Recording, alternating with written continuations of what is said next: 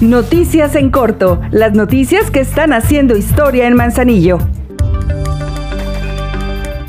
Con el proyecto ejecutivo del Ayuntamiento de Manzanillo y los recursos económicos de la ACIPONA, la presidenta Griselda Martínez y el equipo técnico de esa institución hicieron el arranque de los trabajos con los cuales la carretera Jalipa se ampliará a seis carriles.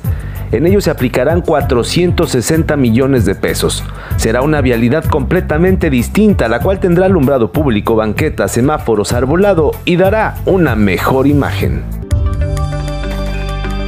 Aprovecha que durante este mes de enero te hacemos un 15% de descuento en el pago de tu predial. Atención, si eres jubilado, pensionado de la tercera edad o si tienes alguna discapacidad, paga solo la mitad. Recuerda que con tus pagos se hacen las obras públicas y mejoramos los servicios públicos para que vivas mejor. Seguimos haciendo historia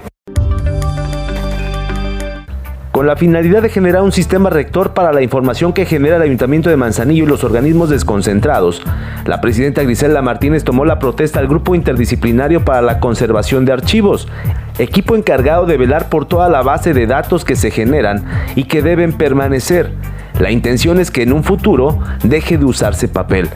Las y los representantes de todas las áreas del Ayuntamiento de Manzanillo y de los organismos desconcentrados rindieron la protesta de ley correspondiente para la atención de la Ley General de Archivo y la correspondiente al Estado de Colima.